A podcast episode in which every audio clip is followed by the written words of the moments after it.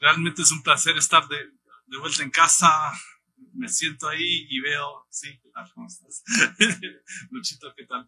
Me siento ahí y veo, ah, ese interruptor, ah, esta losa, me acuerdo todo. Hay muchas, muchas memorias acá y realmente es un placer estar con nosotros, con ustedes, con mi familia. Creo que son tres años desde, desde que salimos, salimos el 5 de febrero del 2020 y tuvimos una gran, ¿cómo se llama? Gran despedida y venimos en junio de 2021 durante las elecciones para sacar nuestras cosas que gentilmente otros misioneros lo sacaron de mi casa, lo pusieron en otro sitio y tenía que apaciguar mi conciencia porque estaban cosas, pero no vimos a, a, muchos, muy poco incluso. La iglesia nos estaba reuniendo pero sí, ahora estamos de vuelta acá en carne y hueso y viéndolos a ustedes. Realmente es un placer estar acá. Creo que antes que empiece sería bueno, hay, muchos me van a preguntar, ¿y tu familia cómo está? Ya, seamos latinos y empecemos ahí. Uh, mis hijos están bien, David y Cindy, um, viven en Arizona, en, en oeste de, de los Estados Unidos, y en febrero del año pasado, no, este año que estoy hablando, este año me hicieron abuelo, pero no se les ocurra llamarme abuelo a ustedes, ¿ya? No soy su abuelo. Yo soy abuelo de, Donovan y hay, por ahí hay un movimiento que me quieren llamar Chocho, pero ahí vamos a ver cómo, cómo funciona. Pero ahí está, el Donovan James de J. Vamos a ver cómo, cómo los padres nos han dado libertad para ponerle apodo. Vamos a ver cómo, cómo nos va. Él están bien, ellos están bien. Felipe es número dos, pero siempre me, me, hace recordar que solo es dos en orden, no es dos en importancia. Él en, en octubre um, llegó a ser ordenado como pastor tuve la, la, oportunidad de predicar en su ordenación y llorar como buen padre que hace. Um, pero estuvimos un bonito tiempo con él. Él es pastor de, de niños y de jóvenes en una iglesia en, las afueras de Baltimore, en el estado de Maryland. Um, y sí, están bien, han comprado una casa y ubicándose. Y después Becky, la última, la peruana, Um, que creo que estuvo acá en, en, junio, pero no estuvo en domingo, estuvo conociendo algunos. Um, como siempre, tuvo que ir a Cusco a, a hacer algo. Um, ella está bien trabajando como fisioterapeuta con su esposo Jeremy, que es profesor de educación especial. Pero están bien, los chicos bien, pasaremos Navidad con los que viven, ah, disculpa, Becky vive en Baltimore, o sea, tengo dos que viven más o menos cerca a ocho horas de viaje para Susana y yo, pero más, más, cerca de que Perú. Pero estamos bien, eh, siempre trabajando para la obra. Viajo regular a, a Bolivia, Perú, Brasil y, y, Colombia. Es mi nuevo trabajo ahí tratando de ubicarme en todo eso. Pero Dios es bueno, siempre me da la oportunidad de regresar a Perú y comer bien. Sí, eh, dos me dicen, ¿qué quieres comer? Mira, lo que sea, pero que no sea gringo. Si me, me invitas a, hamburguesa, pizza, me voy a ir a otro lado y ya, pero estamos bien. Susana y yo ahí seguimos trabajando. A ver qué más. Bueno, solo quiero dar un abrazo a todos, pero ¿qué les parece si oramos? Padre, gracias. Gracias porque la iglesia local es, o global es grande y tú en tu gran, inmensa sabiduría y, y amor nos reúnes y nos das un vínculo mucho más fuerte que sangre, sino tu sangre que nos une. Gracias por eso. Padre, gracias por por estar acá y Padre, pido que tu palabra hoy salte de, las, de la página de, la, de, tu Biblia, de nuestras Biblias y nos toque nuestro corazón. En el nombre de Jesús oramos. Amén. La Navidad está llena de imágenes y palabras relacionadas con la luz y al sentido de vista. ¿No? Incluso dije que Arcadio me robó la introducción hoy y, siguió con el segundo culto y me lo robó otra vez. no está bien. Pero eh, en el Antiguo Testamento vemos, se habla que en un tiempo correcto, en el tiempo adecuado, resplandeció una luz en Judá. Al llegar los reyes magos se hablaba de una estrella opaca, ¿no? Ya, gracias, ya, ustedes ya me conocen, ¿cómo es? Ya, que, que brilla, que brilló. Y los pastores fueron, vieron una gran luz y con los ángeles fueron abrumados por la luz. Parece que nosotros en este mundo, en, en nuestras costumbres del siglo XXI, también le seguimos celebrando, seguimos celebrando la Navidad con luces.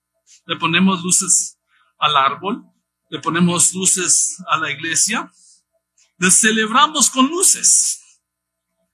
Decoramos nuestras casas, cuartos con luces y acá en el Perú celebramos a lo grande con qué? Fuegos artificiales, ¿no? Con más luz. Sí, dicho sea paso, Navidad en los Estados Unidos medio aburrido, pero es otra cosa. La luz, el brillo, los fuegos artificiales son parte de nuestra celebración. Y una manera parcial representan a la persona que celebramos en la Navidad. Pero todas las luces de la primera Navidad y todos los fuegos artificiales desde ese entonces son y seguirán siendo luces menores ante la luz que nadie ha visto. ¿Lo captaron? ¿Lo digo otra vez? Todas las luces de la primera Navidad y todos los fuegos artificiales desde ese entonces son y seguirán siendo luces menores ante la luz que nadie ha visto. Cuando entendemos a quién celebramos en la Navidad, entenderán la validez de esta afirmación. Hoy, si no se han dado cuenta, empezamos una nueva serie que, me da pena que no voy a estar el próximo domingo voy a estar en Ciudad de Dios o en Bustamante, todavía no me decido. Disculpa, los amo, pero quiero ver cómo está pasando allá. Pero empezamos una, una serie de vino, Emanuel, y nuestro pasaje es Juan 1, 18. tienen sus Biblias o sus aplicaciones, busquen Juan 1, 18. Juan 1, 18. Es un pasaje simple, pero bastante profundo y un poquito teológico. Vamos a, meternos un poco en la teología y espero que saldremos bien al final. ¿Ya? A Dios nadie lo ha visto nunca. El Hijo unigénito, que es Dios y que vive en unión íntima con el Padre, nos lo ha dado a conocer. Antes de entrar en este versículo mismo, es importante verlo en el contexto. El versículo 18 es la culminación de la introducción de Juan, o eh, la introducción del Evangelio de Juan, o su versión o su perspectiva acerca de la vida, enseñanzas, muerte, resurrección de Jesús. Y Juan, en todos estos versículos, del 1 al 18, usa una palabra, el verbo, para describir el poder de Dios en cumplir sus propósitos. Aunque es una palabra inanimada, en estos versículos nos damos cuenta que no es una fuerza ni un fantasma, sino que el verbo es una persona. Una persona que existía antes de la fundación del mundo, con Dios. Incluso este verbo era Dios y creó el mundo con el poder de su palabra. En el verbo estaba la vida para el hombre, pero el hombre lo rechazó. Sin embargo, al aceptarlo, significa un cambio radical en la vida de personas que pasan de no ser hijo a tener el derecho de ser parte de la familia de Dios. Y para meter a, a, a Pablo ahí, coherederos con Cristo.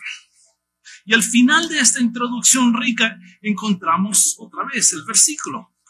A Dios nadie lo ha visto nunca. El Hijo unigénito, que es Dios y que vive en unión íntima con el Padre, nos lo ha dado a conocer. Ahora, lo que voy a hacer es voy a, disgregar de esto por frases, pero hay un movimiento que va de una afirmación que nos puede llevar a un poco de desesperación a esperanza. ¿Ok? La primera frase, a Dios, ¿quién es ese? Dios nadie lo ha visto nunca. Es una frase interesante. Y cualquier lector de este pasaje, judío, probablemente, esta afirmación sería un poco confusa. Porque por un lado, un buen judío diría, sí, estoy de acuerdo, nadie lo ha visto, porque tenía bien clavado en su cabeza que si alguien veía a Dios, moriría. Ajá, exactamente. Éxodo 33, 20 nos dice, porque nadie puede verme y seguir con vida. Ok. Pero por el otro lado, el Antiguo Testamento habla de personas que han visto a Dios como Moisés y, e Isaías. En Éxodo 33 tenemos una conversación entre Dios y Moisés. Y Moisés le dice, déjame verte con todo su esplendor. No sé si Dios le dio todo su deseo, pero nos dice en Éxodo 33, 22, cuando yo pase en todo, con todo en todo mi esplendor, te pondré una hendidura de la roca y te cubriré con mi, con mi mano hasta que haya pasado.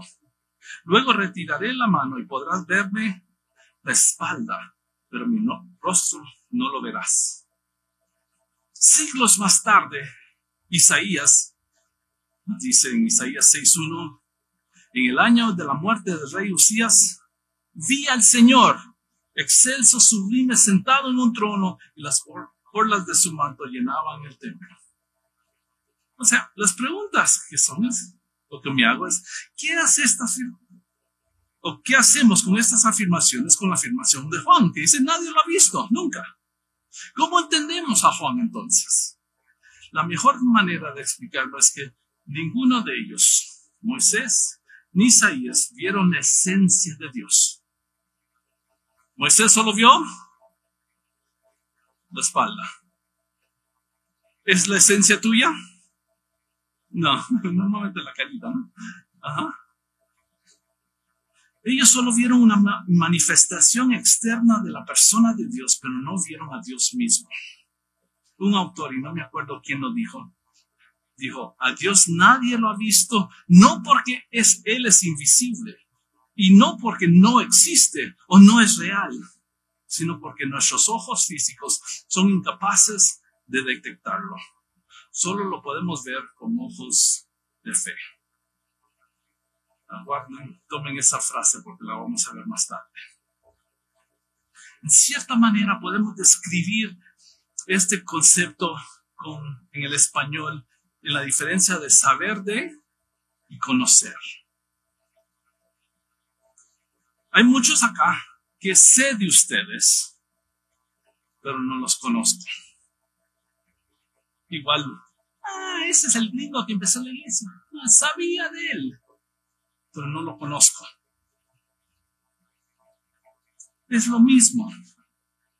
En ese sentido, ese es el sentido de la frase. Nadie, ningún humano ha visto la esencia de Dios con sus propios ojos. Muchos en el Antiguo Testamento saben de Dios, pero nadie lo conoce porque no han experimentado su verdadera naturaleza.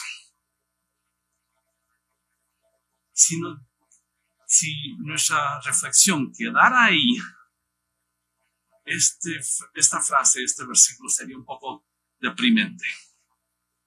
Nadie ha visto a Dios, nadie lo conoce. Entonces, ¿qué? vivimos sin Dios. Viviríamos a nuestro destino haciendo lo que nosotros podamos en, emanar o sacar un poco de esperanza. Pero gracias a Dios que así no termina este versículo. es que si solo terminar ahí, nos damos cuenta que hay una gran distancia entre Dios y nosotros. No lo podemos conocer, no lo hemos visto, no lo hemos experimentado.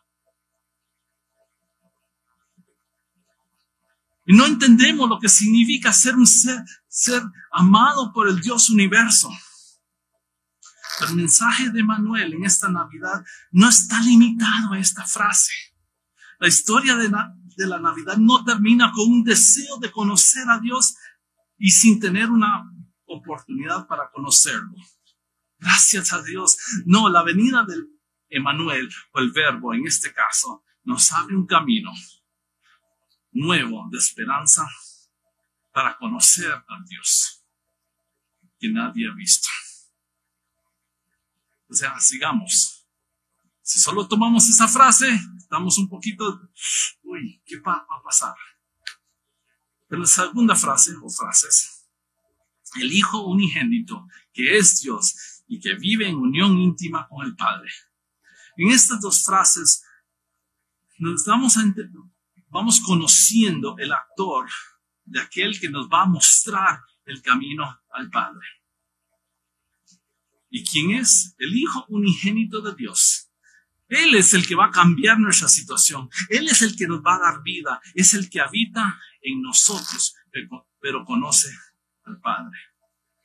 Ahora, es interesante que en esta, este versículo, ¿cómo lo describe a Jesús al verbo? unigénito. Unigénito. No es una palabra que usamos todos los días. ¿Usted la usan todos los días? Yo no. Ahora, pero interesantemente no es la primera vez que lo usa. Versículo 14. Y el verbo se hizo hombre y habitó entre nosotros y hemos contemplado su gloria, la gloria que corresponde al Hijo unigénito del Padre, lleno de gracia y verdad. Hay a veces, bueno, hay dos maneras de entender unigénito. Algunos lo entienden o tratan de entenderlo como el concepto de ser engendrado, el único engendrado. Al entender esta palabra se refiere que el Padre engendró al Hijo. O que el Padre es la fuente de la vida del Hijo. Como nuestros padres son la fuente de vida de nosotros. Pero al verlo así, entramos en un dilema teológico. Porque podríamos decir entonces que hubo un tiempo donde el Hijo no existió. Ya, te lo explico así. Yo nací en 1900, ya, 1966. Ya, si quieren, febrero, ¿ya? O sea, ya, ya los agarré, ya. O sea, hubo un momento, en febrero, antes de febrero de 1966, hubo un tiempo donde Esteban no existió. ¿Sí o no? Algunos nacieron, nacieron en el 2000. Ay, qué gracias. Chivolos. No, pero hay un tiempo donde no existimos. Pero el momento que decimos que el Padre engendró al Hijo, hay un momento que el Hijo entonces el Hijo no es Dios porque no es eterno. Cantamos Dios, Jesús es Dios eterno. Y, también decimos que en el versículo 1 que el verbo estaba con Dios y era Dios. Eso nos lleva a decir, ok, entonces, ¿qué significa unigénito? Unigénito tiene que ver con único, singular, exclusivo, sin par, excepcional. La idea es que el verbo, o sea, Jesús es el Hijo de, Dios en una manera única.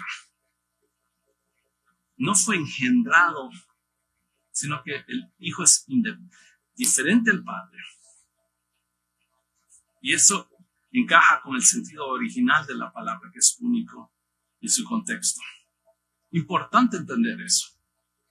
Ahora, regresamos al pasaje. Nos dice que el verbo era el hijo unigénito, pero también que vivía, ¿cómo? ¿Qué dice su palabra? En intimidad con Dios, una relación íntima con el Padre. E, en ese sentido, la frase es que intimidad, amor mutuo, conocimiento, dependencia.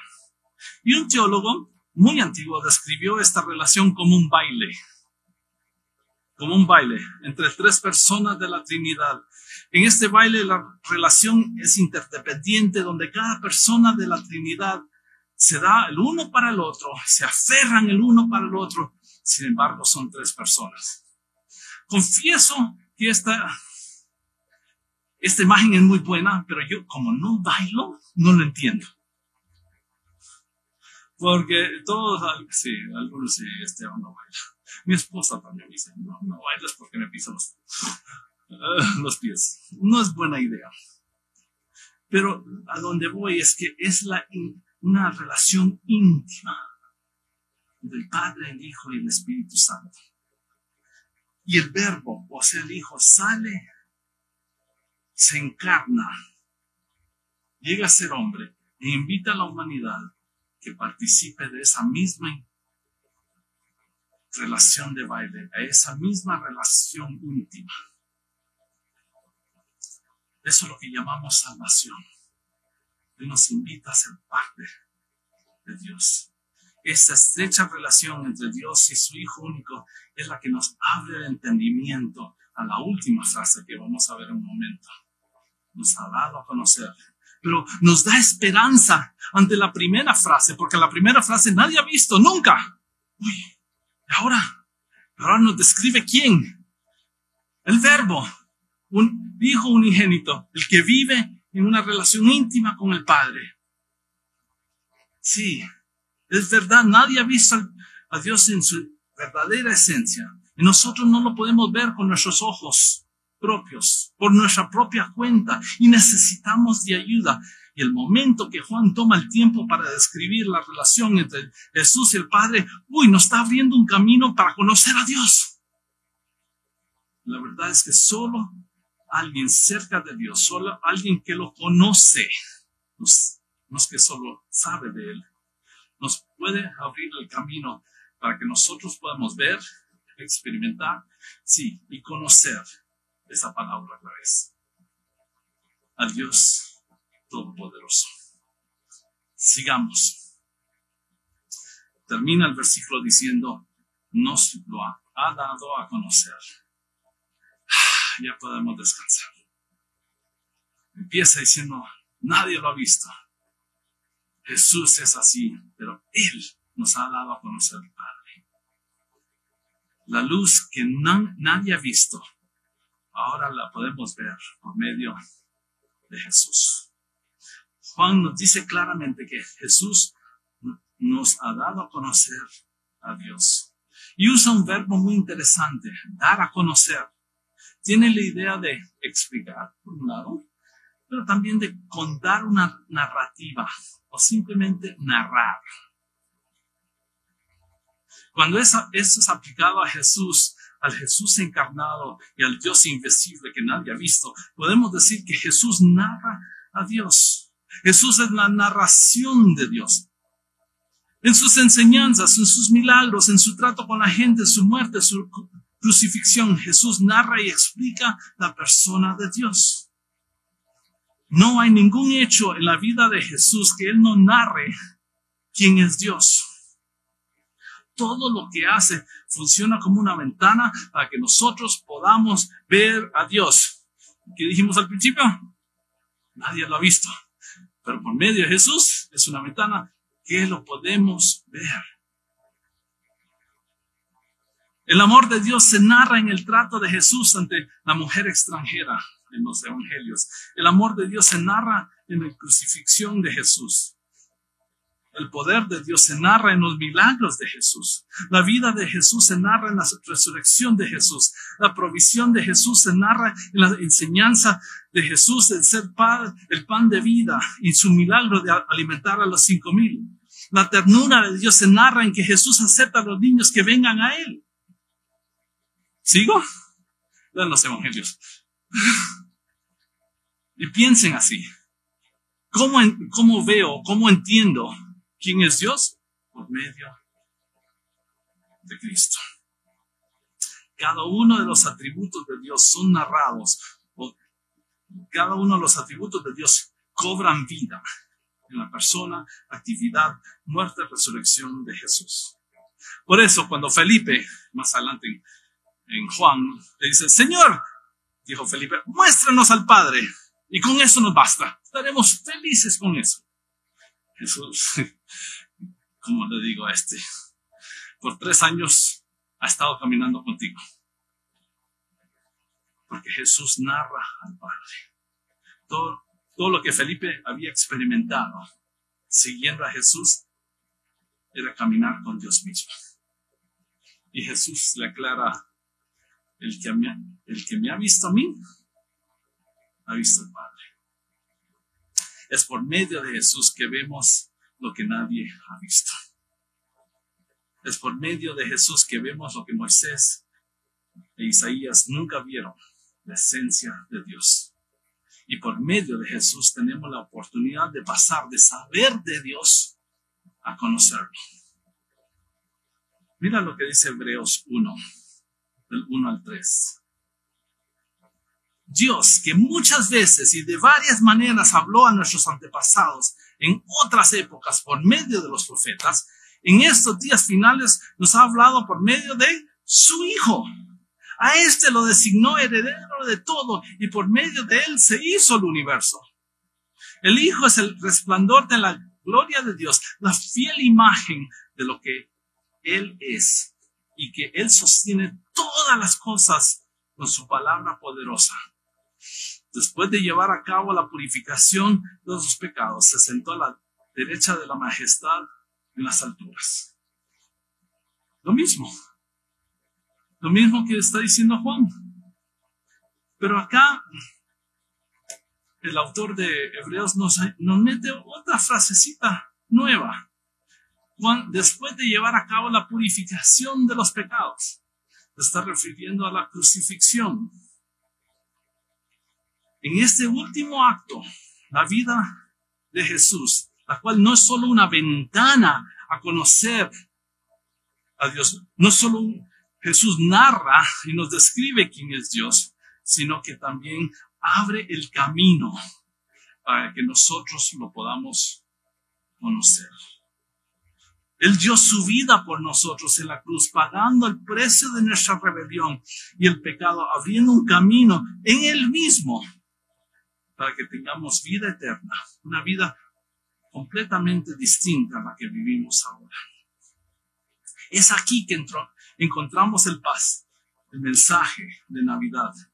El niño en el pesebre, el niño celebrado por los reyes magos, adorado por los ángeles, adorado por los pastores. Es el hombre Emanuel quien nos narra la persona de Dios. En esta Navidad celebramos la venida del Dios encarnado quien nos, nos cuenta, nos muestra, nos ilustra, nos permite ver lo que normalmente no podemos ver. A Dios. Y aún mejor, nos abre el camino para conocer a Dios, no solo saber de Él. Toda su vida es una ventana y una puerta para verlo. Pero sabiendo esto, está bien. Pero Esteban, ¿qué hago? ¿Qué voy a hacer? Regresemos a Felipe, porque creo la interacción entre Felipe y Jesús, ahí a donde vemos, nos ayuda a entender los pasos prácticos que debemos tomar. En Juan 14, Juan 14, un poquito más adelante, versículos 8 al 12. Mientras lo leo, quiero que ustedes vayan contando cuántas veces es que Jesús usa la palabra creer. ¿Ok? Lo voy a leer. Señor, dijo Felipe, muéstranos al Padre y con eso nos basta. Pero Jesús responde diciendo, el que me ha visto a mí, ha visto al Padre. ¿Cómo puedes decirme muéstranos al Padre? ¿Acaso no crees que yo estoy en el Padre y que el Padre está en mí? Las palabras que yo les comunico no las hablo como cosa mía, sino que es el Padre que está en mí. Él realiza sus obras. Créanme cuando les digo que yo estoy en mi Padre y que el Padre está en mí. O al menos créanme por las obras mismas. Ciertamente les aseguro que el que cree en mí, las obras que yo hago también él las hará, y aún las hará mayores porque yo vuelvo al Padre. ¿Cuántas veces? Ya, cuatro. Algunos me dijeron diez. No, no, cuatro. Cuatro. Versículo 10, crean que estoy en el Padre. Versículo 11 lo dice dos veces, que estoy en el Padre. Versículo 12, crean las obras. En términos bastante teológicos. Espero bajarlo, pero es importante decirlo. Jesús nos está pidiendo que creamos que Él es la segunda persona de la Trinidad, que Él es Dios. Tres veces nos pide que creamos que Él es Dios. El desafío durante la Navidad es creer que Jesús, el Hijo encarnado, el Verbo hecho carne, el, el Emanuel, es Dios mismo. Es posible que ustedes que han ido a iglesias por mucho tiempo me digas, ya Esteban, que viniste desde los Estados Unidos solo para decirme eso. Sí, exactamente, lo captaste muy bien, muy bien. Porque sabes por, por qué digo eso? Porque hoy vivimos una crisis de creencia. Creemos de todo. Creemos de todo.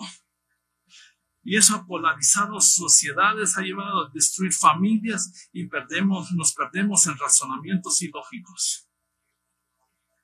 Pero se nos ha olvidado que nuestro desafío más grande es creer que Jesús es Dios de esta verdad emanan muchas otras verdades. Entonces digo, si no creemos que Jesús es Dios, no tenemos salvación. Si no creemos que Dios, Jesús es Dios, sus enseñanzas, su muerte, su resurrección y su ascensión no significa nada. Y la palabra de Dios no sirve. Y si no fuera poco, si Jesús no es Dios, no tenemos vida juntamente con Dios. No tenemos agua que sacia lo más profundo de nuestro ser. No tenemos vida eterna. Seguimos perdidos en oscuridad y seguimos sabiendo de Dios, pero no conociéndolo.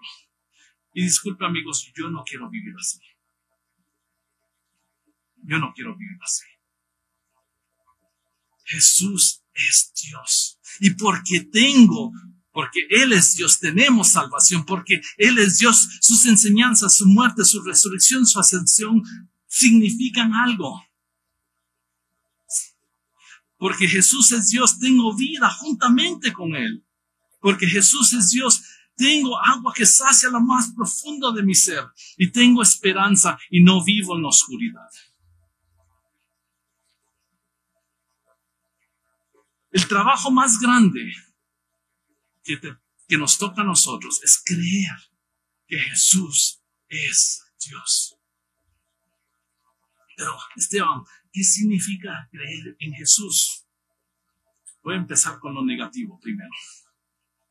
Creer nunca, nunca es mera, una acción meramente intelectual. Nosotros humanos somos muy buenos en saber algo pero no ponerlo en práctica. Somos recontra buenos. Sí, yo creo que Jesús es Dios, pero hago lo que me da la gana. Creer nunca es meramente un ejercicio mental e intelectual. La Biblia dice que el demonio se saca un 20 en el examen si le preguntan al diablo, em, ¿tú crees que Jesús es Dios? Sí. Bueno, ¿vive así? No. Sin embargo, creer siempre tiene un aspecto de entrega, de una confesión y rendición. Creencia demanda que yo entregue hasta deseche mis conceptos por creer en Cristo.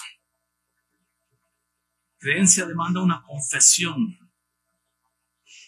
Más adelante en Juan, Tomás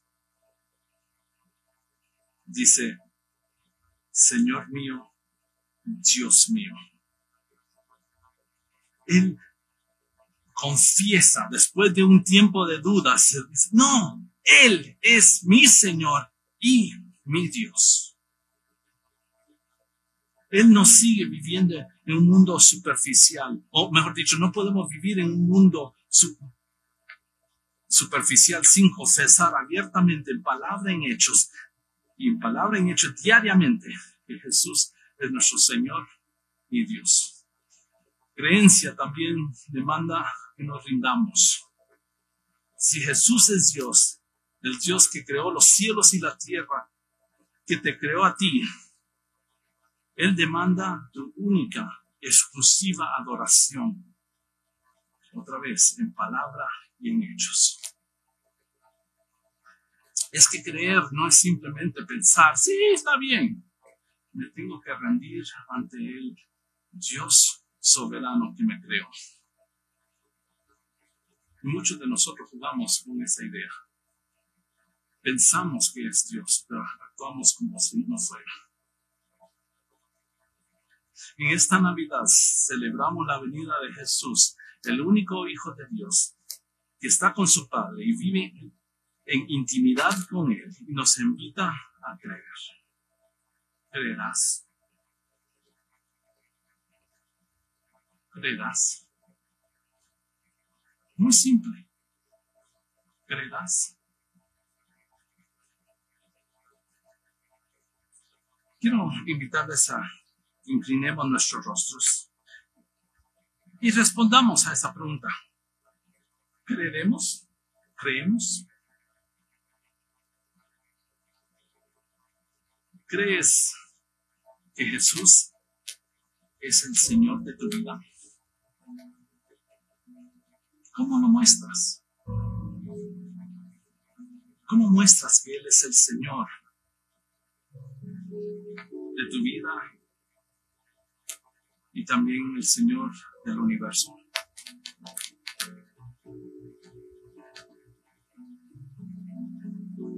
¿Qué estás dispuesto a entregarle? ¿Qué conceptos tuyos tienes que desechar para que Jesús sea Señor de tu vida? ¿Qué cosas no te, impiden inclinar, hincarte ante Él como el Señor de tu vida?